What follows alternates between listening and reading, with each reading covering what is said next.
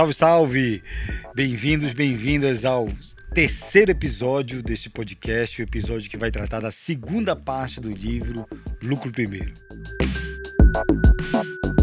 Nessa segunda parte do livro, nós vamos tratar dos aprendizados que são propostos dentro dos capítulos 4, 5 e 6. Né?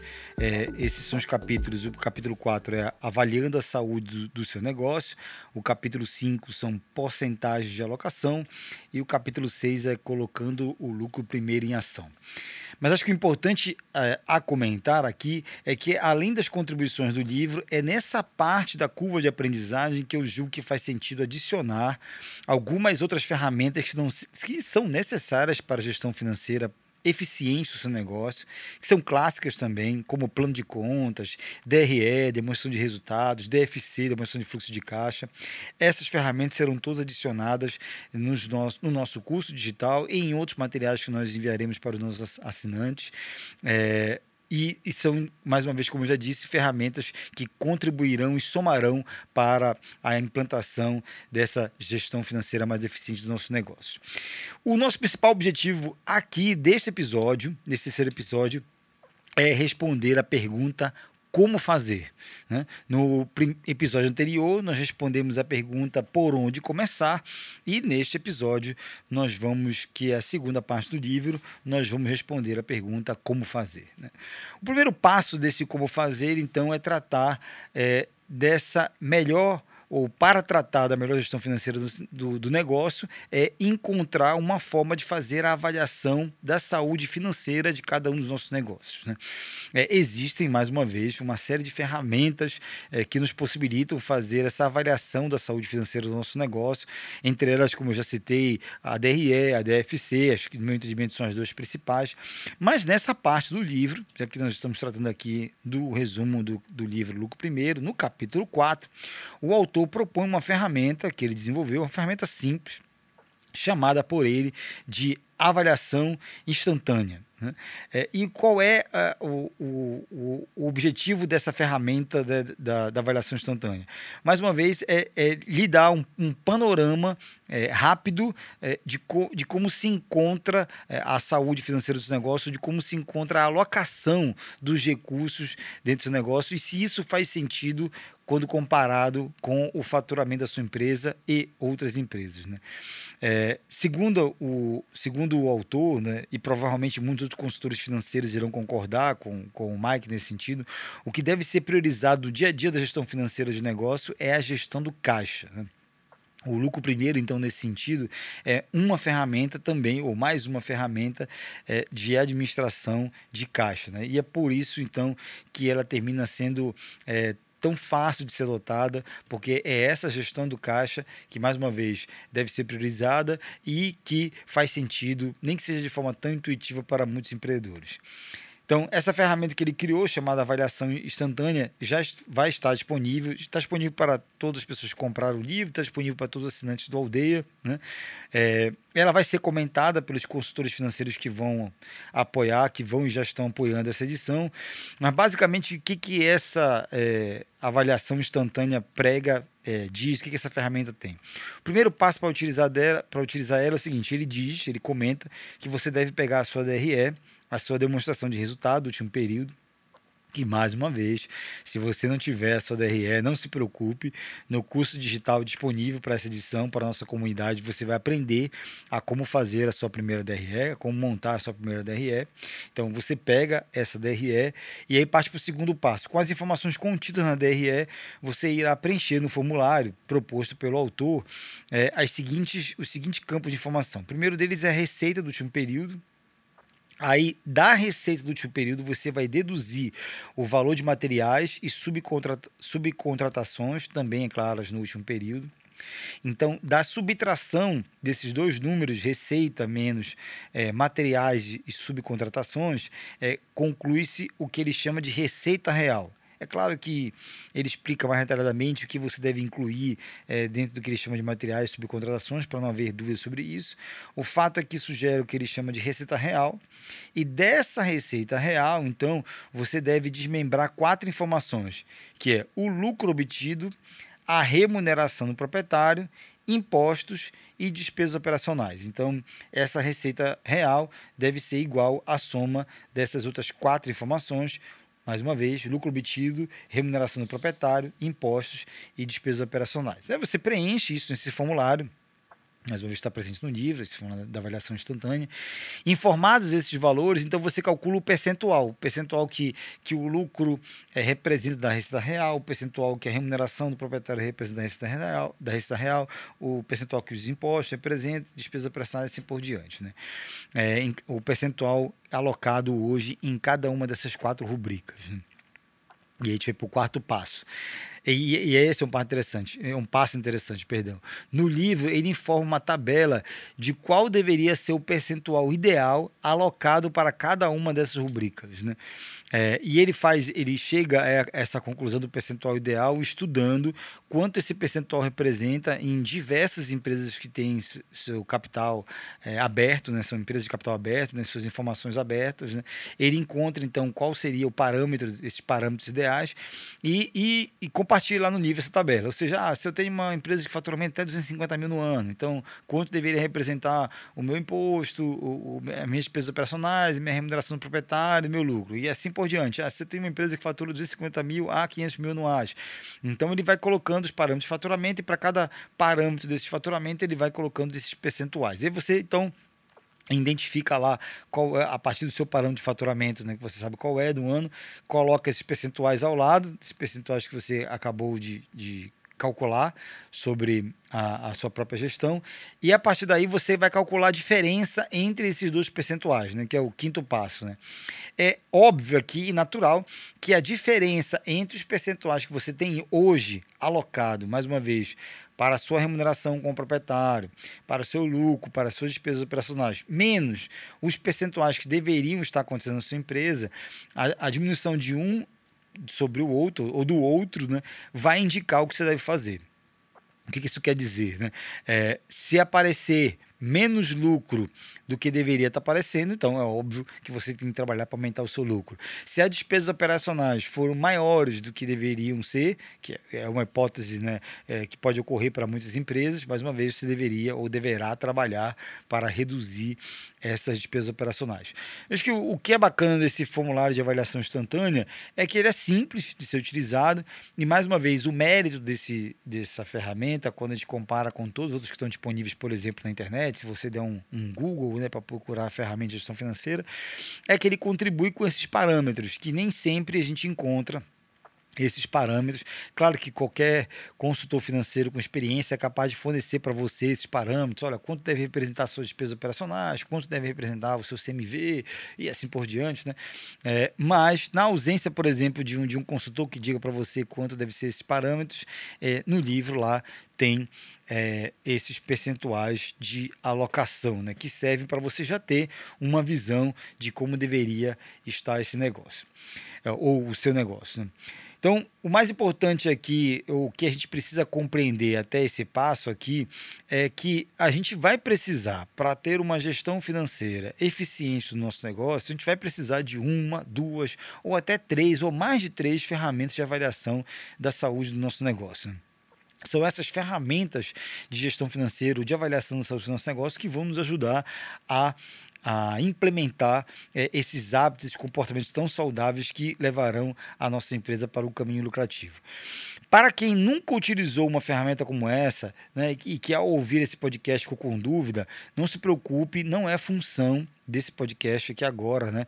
É, eu, a partir de uma narrativa ou de uma narração, é, ensinar você a usar essa ferramenta. Essa ferramenta é disponível no capítulo 4 do livro, ela é descrita em detalhes de forma bem compreensível, bem clara, mas ainda assim, mais uma vez, para os assinantes do Aldeia, você terá no nosso curso digital é, um passo a passo de como utilizar essa ferramenta. Aqui, o que nos importa é entender, então, que o livro contribui com essa ferramenta bem didática, bem simples de ser utilizada, chamada de avaliação instantânea, que nos fornece uma leitura de como está a saúde financeira do negócio atualmente. Né? Mais uma vez, é, a gente vai contribuir com outras ferramentas que não são do livro, mas que são é, é, muito aplicadas no mercado de modo geral, entre elas a DRE e a DFC, que é a demonstração de fluxo de caixa, que são fundamentais, no meu entendimento, para, também para uma gestão financeira eficiente. Os nossos consultores financeiros que apoiarão essa edição é, trarão é, esse conteúdo que estará disponível e dependendo de, de quando você está ouvindo esse podcast, já está disponível para você no nosso curso digital. Acho que nunca é demais ratificar aqui que uma empresa financeira saudável, então, é o resultado de uma série de pequenas vitórias diárias, né? E mais uma vez, não de um grande acontecimento, não de um grande momento. Então, não espere esse grande momento, comece agora, acompanhe o ritmo que a gente está propondo aqui nessa jornada. E mais uma vez, se você tiver dúvida, conte conosco, a gente está junto com você nessa coisa de construir esses hábitos saudáveis de melhor gestão financeira. Vamos tratar então agora dessa parte tão importante quanto né, de como fazer né, essa gestão, que é o exercício do acompanhamento desses indicadores. O que vai acontecer então na medida em que você fez, preencheu essa avaliação instantânea, nesse formulário de avaliação instantânea, ou produziu a sua primeira DRE, ou produziu a sua primeira DFC, a sua né? a sua demonstração de fluxo de caixa, a sua demonstração de resultados, a, o seu formulário de avaliação instantânea. A partir de agora, você tem indicadores sobre que indicam né, o estágio atual da saúde financeira do seu negócio.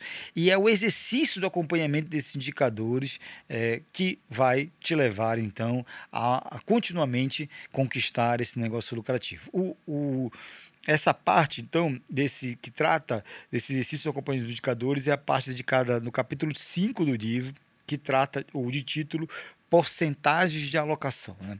E logo no início desse capítulo, o autor traz uma, uma história muito interessante sobre o poder dos indicadores, né? sobre o poder da gente ter essas ferramentas, esses números e, e como esses números são importantes. Né? Ele conta a ele uma história vivida por uma colega dele, que ao frequentar uma palestra ouviu a seguinte afirmação: Se você seguir o meu método, 80% do público comprará o seu produto. Então, essa colega dele, né, mais uma vez, frequentando uma palestra é, sobre a venda é, ou técnicas de vendas, ouviu isso do palestrante. Né, se você seguir meu método, eu garanto que 80% do público comprará o seu produto. Essa colega em questão, então, se, se entusiasmou e decidiu colocar em prática todo o método prescrito pelo palestrante né, de, dessa técnica de vendas. Né.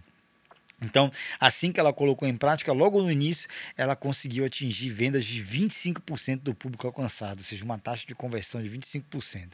Ela ficou muito animada né, com esse resultado e continuou, então, aprimorando, aprimorando a prática dela, dos ensinamentos que ela tinha ali né, conquistado na palestra. Né? E à medida em que ela foi aprimorando essa prática desses ensinamentos, ela foi melhorando esses percentuais de conversão de vendas. Aí atingiu 50% do público, depois 60% do público, até até que as suas vendas ficaram consistentes em 75% de conversão. Né?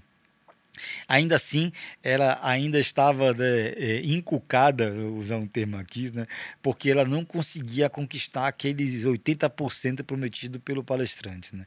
Meses depois, ela teve a oportunidade de encontrar novamente com o autor do método né, e não pensou duas vezes. Né. Assim que ela o encontrou, ela perguntou: qual é então esse segredo né, que falta para mim finalmente atingir os 80% de conversão?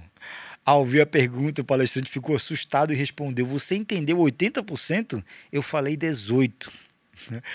Então, mais uma vez, para quem soltou um sorriso aí ouvindo essa história, é, isso, essa história traduz né, é, o poder do acompanhamento do, dos números, dos indicadores. Né? É claro que essa história pode ser fantasiosa, que é, não nos interessa.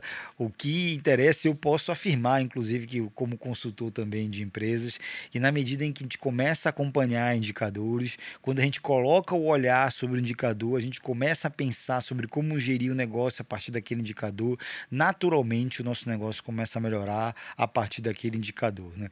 É claro que isso tem um limite, né? que é o limite ali de performance, desempenho da, da equipe, do negócio negócio, mas ainda assim, esse exercício de acompanhar indicadores, sobretudo quando você não, nunca utilizou um indicador, é, naturalmente confere um desempenho melhor para sua organização. Por isso é tão importante a gente fazer é, a adoção dessas ferramentas que avaliam a saúde financeira do negócio, para que a gente possa, então, a partir desses indicadores, começar a construir esses hábitos de organização e gestão financeira que são tão necessários para os nossos negócios e isso só será possível se a gente tiver eh, o controle desses parâmetros em mãos. Então, eh, vamos comentar então aqui eh, sobre o exercício desses indicadores, né? Como é que isso se dá no sistema lucro primeiro? Bom, primeiro eu já ah, comentei com vocês né, que o Mike traz esses parâmetros, né, essas, esses porcentais ideais de alocação é, dos nossos negócios a partir do faturamento. Isso é um, uma contribuição do livro. Né? É, então, o que ele advoga é o seguinte: o que a gente tem que fazer? Primeiro, encontrar qual é o nosso atual ou as nossas atuais porcentagens de alocação dessas quatro rubricas, né? que é imposto, lucro, é, remuneração do proprietário e despesas operacionais. Quanto que isso representa hoje do que ele chama de receita real? Então a primeira tarefa é essa, encontrar esses atuais ou essas atuais porcentagens de alocação.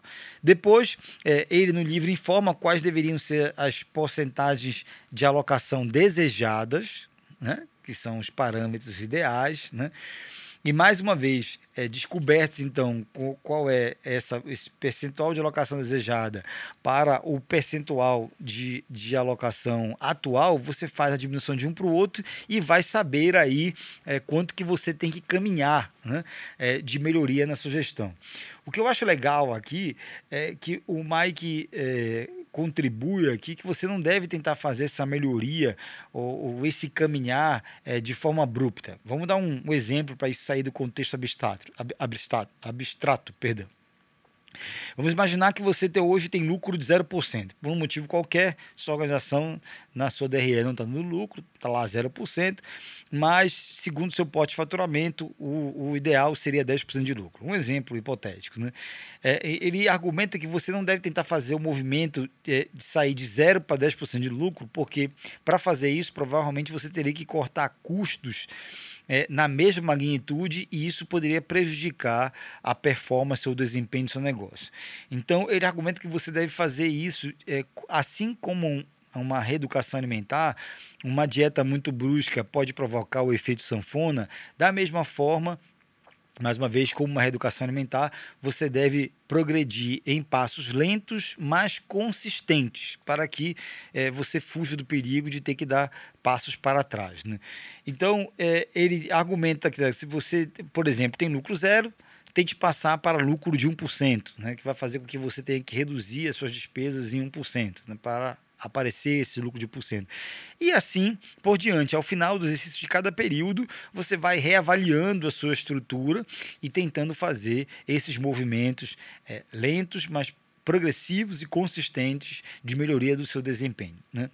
É, e, e, você pode estar se perguntando, Marcelo, qual é ou qual seria o percentual é, ideal de lucro desejado para o meu negócio? Né? Vamos supor que eu não concorde com o percentual que está sendo citado ali no livro e que eu queira adotar um percentual meu para o meu negócio, né? Qual seria uma boa forma de calcular esse percentual? E aqui também o Mike traz uma contribuição muito interessante. Ele diz o seguinte, que uma das formas de calcular esse lucro seria a quantidade de semanas de caixa operacional que você deseja ter guardado no seu negócio. O que, que isso quer dizer? Vamos imaginar que as suas vendas zerem do dia para a noite. Você independente da receita que você tem, de uma hora para outra elas zeraram. Né? É, semana de caixa operacional é quanto você tem que ter de recurso para manter a empresa funcionando com zero vendas. Né? Então, vamos supor que eu queira ter quatro semanas de caixa operacional, ou seja, um mês de caixa operacional. Minhas vendas podem zerar durante um mês e eu vou conseguir pagar as minhas contas. Qual o valor que eu teria que ter em caixa para pagar essas contas e esse valor seria um mês de caixa operacional. Né?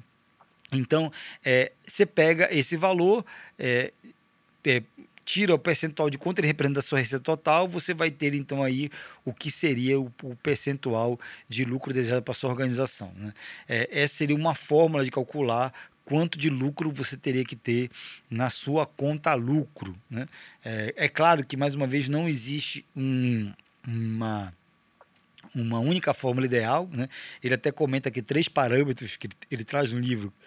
Ele diz assim: se você alocar, é, tiver uma alocação de lucro de 5%, em média, isso vai te dar três semanas de caixa operacional. Mais uma vez, em média, porque depende da estrutura de custo da empresa, depende do segmento que ela atua, setor, mas em média, é, uma alocação de 5% vai fornecer três semanas de caixa operacional, uma alocação de lucro de 12% vai fornecer dois meses de caixa operacional na conta lucro, e uma alocação é, de lucro de 24% vai fornecer cinco meses de caixa operacional nessa conta lucro. Então esse é um parâmetro que ele também contribui e traz aqui para ao longo do, desse capítulo né, de como poder calcular aí é, o, o que seria né, esse parâmetro de lucro e qual seria um bom parâmetro a ser guardado na conta lucro.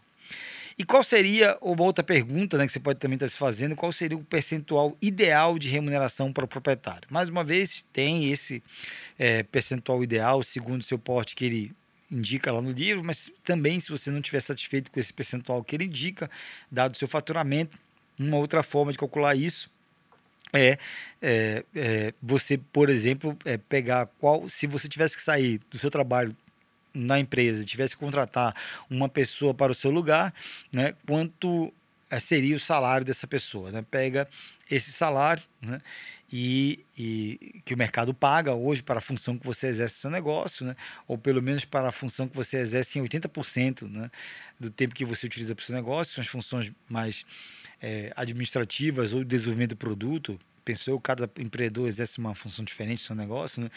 mas pega essa função, vê qual, é qual seria o salário que o mercado paga para hoje, mais uma vez, pega essa remuneração, tira da receita real, qual é esse percentual e encontra, então, esse percentual que deve ser alocado. É, um outro parâmetro aqui né, que, que, que pode ser utilizado é, mais uma vez, usar o parâmetro que o, o Mike contribui no livro aí como um parâmetro ideal de remuneração. Né? É esse percentual que deve ser alocado. Quanto o percentual que deve ser alocado aos impostos, é, nesse caso, até o, o, parâmetro que o Mike traz seguramente não é o mais adequado, porque primeiro que ele é médio, né? E a gente sabe que dependendo do regime tributário que a empresa tem, do posto da empresa, você tem uma carga tributária diferente. Então, mas isso é fácil de responder, é só você pegar um telefone, mandar uma mensagem para o seu contador e perguntar para ele qual é a sua carga tributária atual. Né? E com certeza ele vai te dizer, é, dependendo do poste, dependendo do segmento que você atua, dependendo, enfim, da, até da cidade, do estado onde você atua, essa carga tributária é diferente, ele vai te dizer qual é a sua carga tributária atual e você é, atribui esse percentual, então, lá a, a essa planilha no campo impostos.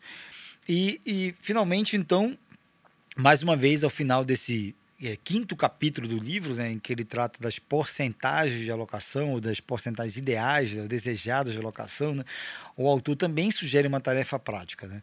É, agora, dado que você já sabe, já fez a sua DRE, já calculou quais são os seus atuais, é, já sabe quais são essas informações, determine então quais são as suas atuais, os seus atuais, perdão, percentuais é, que ocupam da sua receita real. Né? Então, qual é o, percentual que é ocupado hoje da sua receita real de, de imposto, o percentual que é ocupado hoje de lucro, o percentual que é ocupado hoje de remuneração do proprietário e o percentual que é ocupado hoje de despesa operacional. Calcule hoje, né? Hoje, depois que você é, já pegou a sua DRE e encontrou essas informações, quais são esses percentuais, né? E determine, a partir daí, quais são os percentuais desejados para o próximo exercício. Vamos supor que você é, quer utilizar o próximo mês, ou neste mês, né, é, como, sei que seja o início do mês, é, como o mês em que você vai tratar é, do primeiro corte de custos, de, de melhor desempenho de, das despesas operacionais então você mexe nesses percentuais, que são os percentuais desejados para onde você quer mover a sua empresa, a administração da sua empresa. Mais uma vez, não são mudanças bruscas, né? são mudanças que você possa conquistar para que você possa seguir cotidianamente avançando nessa, nessa gestão. E aí, a partir daí, então, claro, defina uma meta para esse próximo período, que pode ser um mês ou pode ser um trimestre, né? É, e aqui, por exemplo, ele cita um exemplo. Vamos supor que você queira aumentar é, o lucro é, em 1%. Então, para aumentar o lucro em 1%, para aumentar os impostos em 1%, ou para aumentar a remuneração do proprietário em 1%, se você fizer isso, por exemplo, vamos supor que você é, é, tenha que alocar esse 1% a mais, porque em função de um, de um faturamento maior, você pode ter que pagar um, um imposto maior. Ou vamos travar aqui nesse exemplo, é, dependendo do posto da empresa, isso não muda o, a carga tributária, então Vamos travar que você queira aumentar a sua remuneração do proprietário em 1% e o seu lucro em 1%. Se você tiver que fazer isso, você vai ter que reduzir as suas despesas operacionais em 2%, né? Porque você é, colocou 1% a mais no imposto, colocou 1% a mais para o seu lucro, então vai ter que diminuir a despesa operacional em 2%. Né? Então, trave uma meta né? Esse é o exercício que ele deixa para o próximo período, que mais uma vez pode ser um mês, pode ser três meses, né? mas trave essa meta para que você possa então é, é, conduzir a gestão do seu negócio em função dessa meta. Bom, comentados os indicadores ou porcentagem de alocação, vamos então agora revisar a lista de tarefas que você deve fazer para colocar esse sistema lucro primeiro em ação. Né? E aqui é, tem algumas tarefas, essas tarefas ele até dividiu é, em em unidades de tempo, né? O que você deve fazer no primeiro dia, o que você deve fazer na primeira semana, o que você deve fazer no primeiro trimestre, no primeiro ano, assim por diante. Vamos comentar cada uma dessas tarefas agora brevemente aqui, né? É, no dia 1, um, existem quatro tarefas que você tem que fazer para colocar esse sistema lucro primeiro em ação. A primeira delas, conta ele aqui, é conte para o seu pessoal, conte para o seu time. Como objetivo aqui vai ser conseguir adesão é, do, do seu time, é, não, mudar o comportamento da empresa, né, tornar a empresa uma empresa lucrativa, né, é fundamental então que você con consiga a adesão do seu time nesse projeto né, de construir uma empresa mais saudável, é, financeiramente falando, e uma empresa mais lucrativa. Né. Lembro, né? É, lucro não é um acontecimento, lucro é um hábito. E para que esse hábito ocorra, é fundamental então que você conte com a, a, a, tarefa, né, o esforço, o exercício, o comprometimento, melhor falando, de todos dentro da sua organização e transformando isso, então, portanto, em parte da cultura da empresa. O segundo passo ainda nesse dia 1, um, é claro, como já citamos, é configure as suas contas. Né? É aquilo que diz respeito ao sistema de envelopes. Né?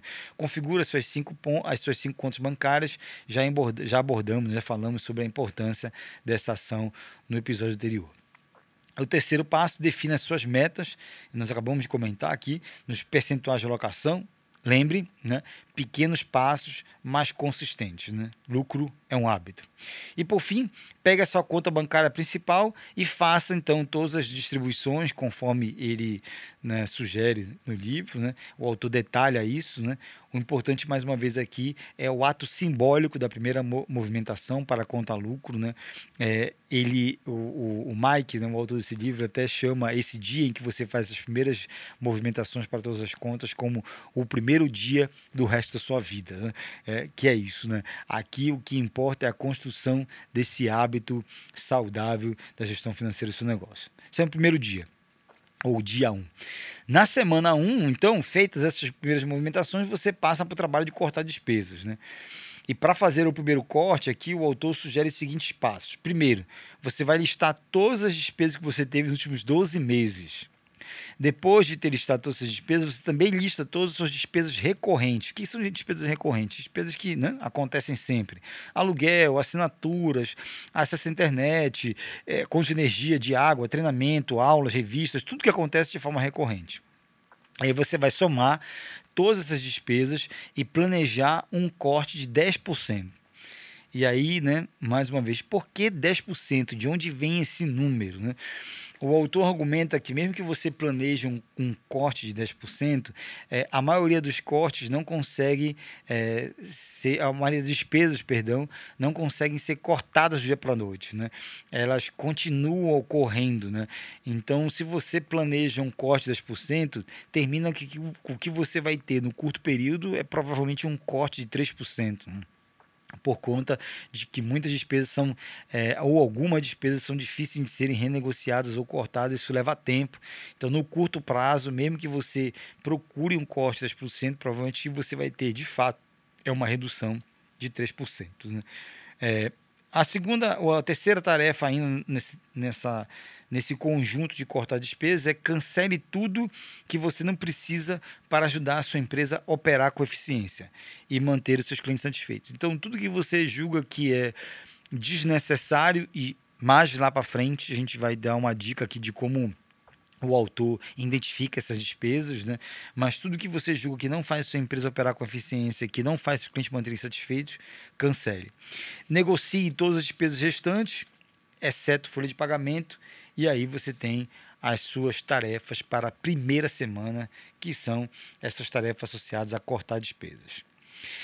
Aí, na sequência, é, ainda nessa implementação né, desse sistema lucro primeiro, entram né, aquele novo hábito né, que eu comentei no episódio passado, que é de fazer a sua análise apenas duas vezes por mês, né? os seus pagamentos e a, a, as distribuições dos valores entre essas contas apenas duas vezes por mês, que ele indica que sejam no décimo dia do mês e no vigésimo quinto dia do mês. É claro que é, nesse caso, né, imaginando que esses dias caírem ou dentro do mês, né, em dias não úteis, se antecipa para um dia anterior, né? Aqui mais uma vez, gente, é, menos interessa né, seguir a ferro e fogo né, essa, essa, essa dica dele né, de usar pagamentos somente nos dois dias e mais o entendimento que está por trás dessa dica, né? É, e aqui é, ele, ele diz o seguinte, que quando você então se programa para fazer seus pagamentos apenas duas vezes por mês é, e mais uma vez, isso é um parâmetro, você pode adotar três vezes por mês, quatro vezes por mês, por exemplo, uma vez por semana. O que vai acontecer é que você vai começar a compreender melhor a distribuição dos seus gastos por mês, a distribuição dos seus recebimentos por mês, e ao adotar, então, esse sistema né, de pagamentos poucas vezes por mês, então você vai começar então, a encontrar padrões. Né? E esses padrões serão assimilados pelo seu cérebro, que farão com que você então passe a adotar uma gestão financeira do caixa mais eficiente. Ora, Marcelo, eu posso fazer isso com um planilha Excel? Pode, né? Mais uma vez, quantos de nós são capazes de, por exemplo, montar uma planilha Excel eficiente, né, de, de, que faça essa gestão de caixa eficiente? Talvez muitos de nós é, precisem contratar um consultor financeiro para ajudar com isso. Né? É nesse momento em que entram essas dicas, é, quase diria comportamentais do autor do livro, né, do Mike, né, para que, se você não tem esse apoio desse consultor financeiro te apoiando nisso, né, faça é, adote essa medida então de pagar as contas duas, três vezes por mês, que são dessa forma você vai começar a perceber esses padrões, né? mesmo que nem que de forma intuitiva, e vai começar então a desenvolver uma gestão mais eficiente desse fluxo de caixa. Por fim, é, chegamos no primeiro, ao final do primeiro trimestre, que eles chamam de trimestre 1, vai acontecer a primeira distribuição trimestral. Né? Então, a cada 90 dias, o lucro será compartilhado. Esse é o momento em que você, então, será recompensado né? é, pelo seu negócio, pelo seu esforço. E aí, é, antes de, de, de, então de é, usar lá o dinheiro está na conta lucro, né, é, ele recomenda aqui que a gente lembre qual é a função da conta lucro. Né? Então, a primeira função da, compra, da conta lucro é remunerar, ter essa recompensa monetária, né, já comentada para os sócios. Uma outra função da conta lucro, da conta lucro, perdão, é gerar uma métrica para avaliar o crescimento da empresa. Claro, quanto maior a conta lucro, mais saudável, melhor está se desenvolvendo a empresa. E também uma função da conta lucro é uma reserva de caixa para as emergências. Né? Lembra que nós falamos que um dos parâmetros de avaliar quanto deve ter a conta lucro é semanas ou meses de caixa operacional. Né? Então, sobre a distribuição do lucro trimestral, duas recomendações que, que o Mike deixa, o autor desse livro. Né? Primeiro, que ela seja feita no primeiro dia útil de cada novo trimestre. Né? É, então, mais uma vez, o seu trimestre foi é, entre janeiro e março, ali no dia 1 de abril, primeiro dia útil, né? É, no primeiro dia de abril, você faz a distribuição do trimestre anterior. E que ela seja calculada é, com base é, a sua retirada né, é em 50% do valor da conta lucro. E por que 50% da conta, do valor da conta lucro e não você retirar 100% do que está depositado na conta lucro? Né? É, ele diz que é, é esse restante é, dos 50% que deve ficar na conta lucro guardado como reserva. Né?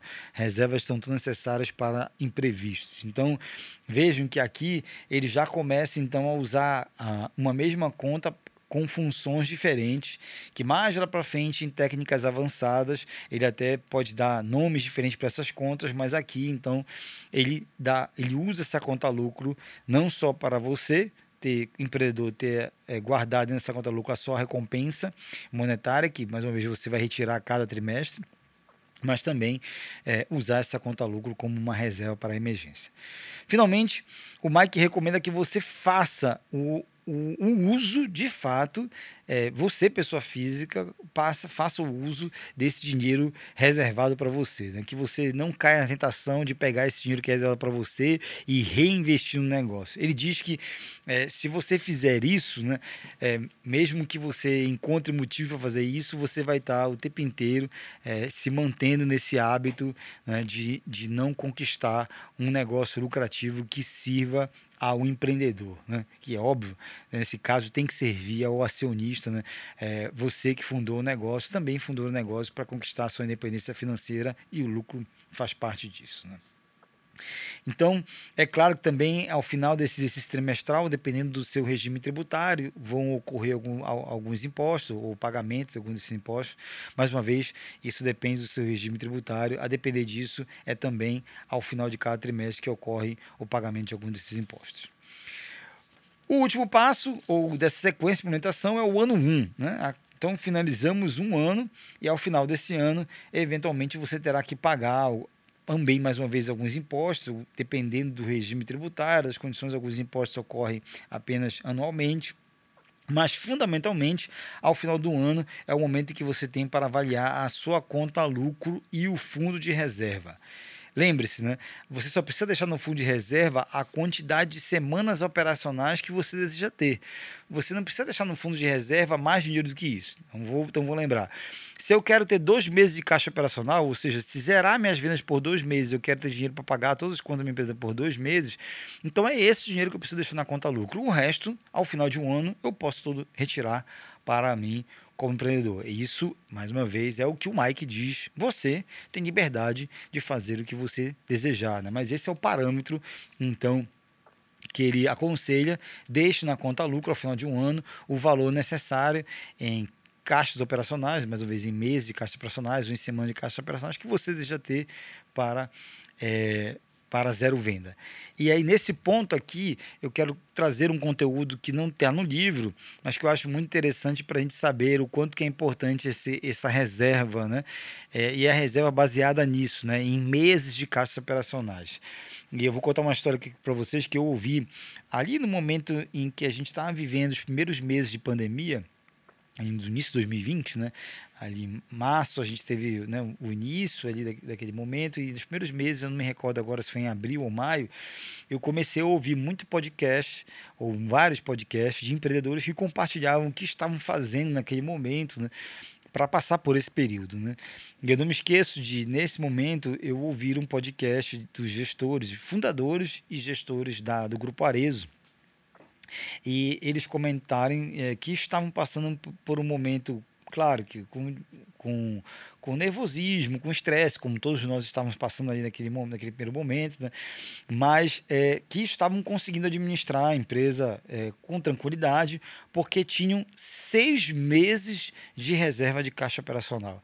E que eles sempre geriram a empresa olhando para esse indicador. Eles, um dos indicadores de saúde financeira que eles sempre tiveram foi a quantidade de meses de caixa operacional que eles tinham guardados com zero venda eles sempre administraram o grupo Arezo é, com esse indicador e naquele momento então eles tinham seis meses de caixa operacional, né? ou seja, se zerasse todas as vendas de todas as lojas do grupo Arezo, eles tinham em caixa seis meses para pagar todas as contas. Eu acho que é desnecessário dizer para vocês, ou talvez eu tenha que lembrar, quanto que é importante ter esse saldo, né, esse valor em caixa, sobretudo em momentos de crise, em momentos de imprevistos. Né? Eu não sei se vocês se recordo, mas foi ao final deste mesmo ano, ao final de 2020, que o Grupo Arezo comprou o Grupo Reserva, a marca reserva de roupa, né? E ele é, seguramente só fez essa aquisição porque ele estava com uma posição de caixa muito favorável, né? tinha recursos para fazer essa aquisição e então comprou, se tornando então um dos maiores grupos de vestuário e moda do país. Então, é, em períodos de crise, em períodos imprevistos, quem tem essa melhor gestão financeira do seu negócio também é, é, consegue então aí ter acesso às melhores oportunidades de, de mercado. E é por isso então que mais uma vez é tão importante a gente analisar esse indicador e definir né, para a sua empresa o quanto você deseja deixar é, na conta lucro, né, usando esse termo que o Mike usa aí no né, sistema lucro primeiro, né, é, é, quantos, quantas semanas ou meses de caixa operacional você deseja ter guardado. Bom, nós estamos chegando então ao fim deste episódio que trata da segunda parte do livro. Eu avalio que nós conseguimos responder a pergunta aqui como fazer, né, que é a pergunta que nós nos propomos aqui no, no início desse episódio, como implementar ou implantar o sistema Louco Primeiro. É claro que detalhes para essa implantação do sistema ou da melhoria da sua gestão financeira estão no livro ou mesmo no curso digital também disponível para toda a nossa comunidade assinante. Eu desejo apenas reforçar mais uma vez que você comece a aplicar todos esses conceitos imediatamente no seu negócio. E aqui, é, para ilustrar a importância disso, me dá vontade de citar uma frase do professor André Ortiz que diz o seguinte: Conhecimento sem prática é obesidade mental.